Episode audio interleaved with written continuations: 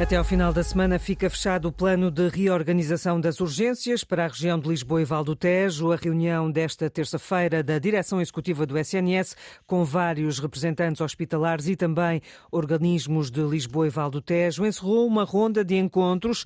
Agora há que tirar conclusões sobre o funcionamento das urgências nos hospitais que servem 52 municípios para urologia, gastroenterologia e também pediatria. Já o presidente da Câmara de Santarém lamenta que da reunião desta terça-feira com o Ministro da Saúde não tenha saído nenhuma solução. Ricardo Gonçalves queria respostas para problemas como a falta de médicos de família e os encerramentos ocasionais de vários serviços de urgência do Hospital Distrital de Santarém. Eu lamento é, é que o Sr. Ministro tenha vindo para uma reunião com os autarcas sabendo os problemas uh, que existem ao nível dos cuidados primários. Temos conselhos que só 12% da população é que tem médicos de família e sabendo os problemas que existem no Hospital de Santarém, eh, nos venha aqui fazer um relato dos problemas que tem. Ele tem que ter as soluções. E o Sr. Ministro não teve a capacidade de ter soluções para apresentar aos autarcas. Ainda bem, vai reunir connosco daqui um, eh, a dois meses, mas não consegue explicar, e, por exemplo, como é que vai, nem dizer-nos quando é que arranja médicos anestesistas. O Hospital de Santarém devia ter 20 médicos anestesistas, tem 8. Uh, eh, do ponto de vista da medicina interna, tem 19 médicos de medicina interna, devia ter o dobro, devia ter 40. Não nos disse quanto é que arranjará esses médicos. Ao nível da psiquiatria, faltam médicos. Ao nível da ortopedia, faltam médicos. Há problemas graves. O autarca de Santarém, Ricardo Gonçalves, espera agora pela reunião de maio. Os médicos iniciam esta quarta-feira uma greve de dois dias, exigem a renegociação da carreira médica e também da respectiva grelha salarial, que inclua um horário base de 35 horas. Os sindicatos que integram a Federação Nacional dos Médicos marcaram também para esta quarta-feira uma concentração junto ao Ministério da Saúde em Lisboa. Teresa Gonçalves vai assumir a presidência do Conselho de Administração da SATA depois da saída de Luís Rodrigues para a TAP. Ela tem mais de 20 anos de experiência em serviços financeiros, era até agora a diretora financeira da SATA. Esta noite, o presidente do Governo Regional dos Açores confirmou em entrevista à RTP que Teresa Gonçalves aceitou o convite. Ela vai receber a pasta do processo de privatização da SATA data internacional que o Governo Regional pretende ter concluído até outubro. Nos últimos três meses, a Comissão para a Igualdade no Trabalho e no Emprego contabiliza mais de 150 pedidos de informação. São a ponta do iceberg se tivermos em conta os milhares de pedidos de esclarecimentos que a CIT já recebeu nos últimos cinco anos. Cristina Borges. Em cinco anos, a Comissão para a Igualdade no Trabalho e no Emprego emitiu mais de 4.500 pareceres sobre situações de desigualdade, contratos de trabalho em horário flexível, em tempo parcial e mulheres grávidas. Carla Tavares, presidente da CIT, fala-nos de um caso. Havia indícios que a trabalhadora em causa estava a ser vítima de discriminação em razão da, da maternidade, ou seja, para efeitos de contabilização de tempo de serviço e como tempo efetivo ao serviço. A CIT, em dois anos, entre 2020 e 2022, recebeu mais de 5.500 pedidos de informação, quer por telefone, carta ou presencialmente, e foram encaminhados. Seja para a CT, quando está em causa o emprego privado, o setor privado, ou então para as inspeções das respectivas áreas governativas ou para o Instituto de Gestão Financeira, sempre que está em causa o emprego público. O grande desafio para a CIT é sensibilizar empresas e trabalhadores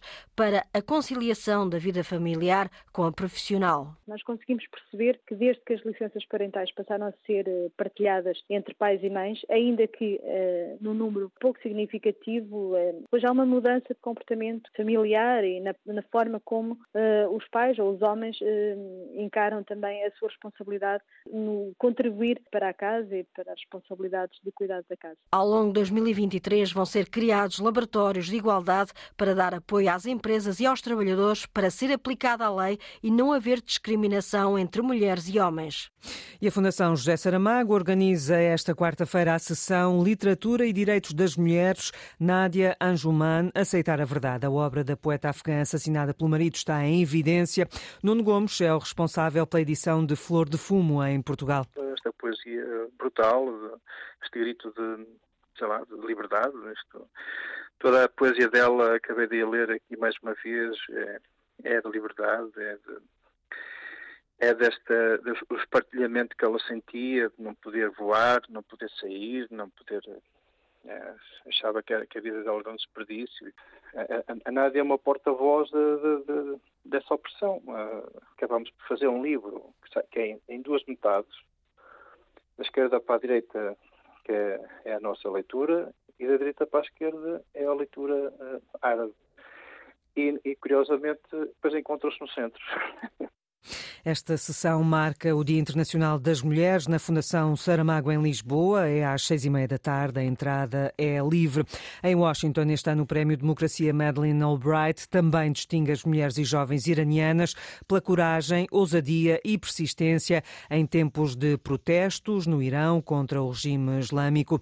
O prémio anual assinala precisamente o Dia Internacional das Mulheres. Ouvidas esta noite pela jornalista Cristina Borges, várias mulheres iranianas a viver em Portugal Portugal interpretam o gesto político da Casa Branca. Para nós, mais do que reconhecerem a coragem das mulheres iranianas, sem dúvida nenhuma que merece o seu devido reconhecimento, é o que é que se pode fazer para apoiar o movimento Mulher, Vida, Liberdade. Hoje estão a reconhecer o poder das mulheres iranianas amanhã as irão felicitar pela sua revolução. É um gesto bonito, mas acho que é mais uh, acto humanitário se os Estados Unidos pararam a apoiar o governo iraniano. Para mim, esta distinção é um gesto que mostra o povo do Irão está a ser visto distinto do governo iraniano. Também é um reconhecimento daquilo que as mulheres no Irão têm feito para defender e reconquistar os seus direitos principais, mesmo que este vai lhes custar a vida.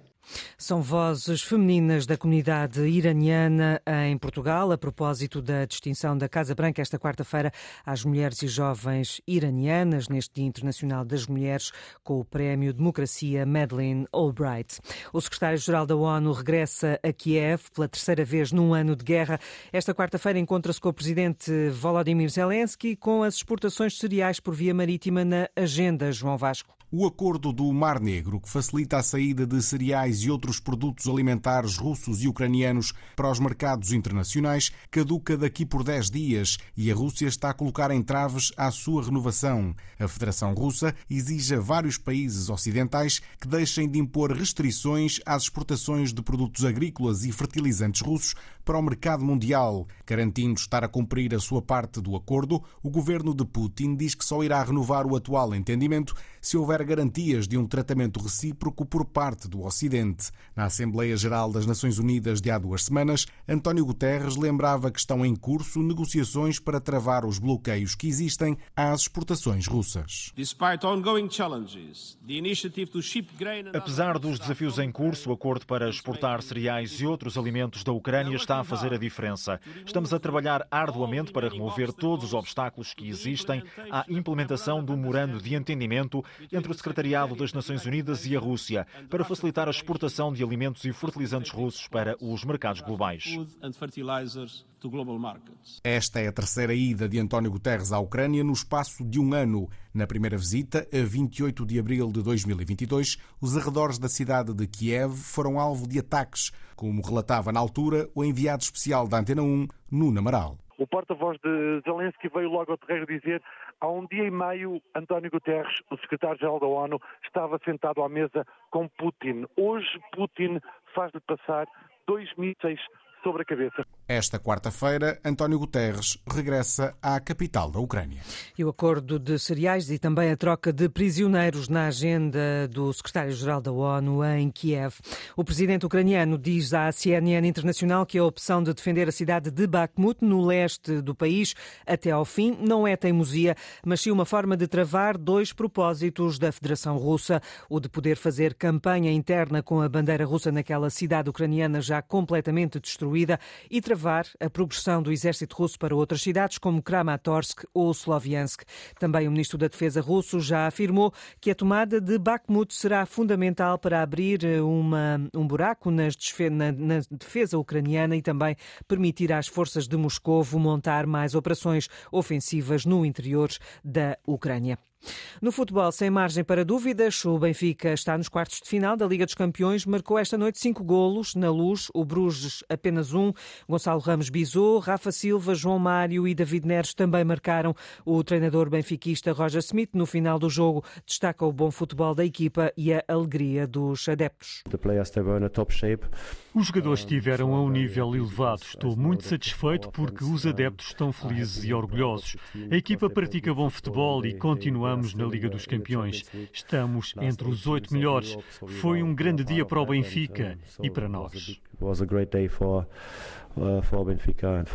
Com cinco golos contra um do Bruges, o Benfica está nos quartos de final da Liga dos Campeões.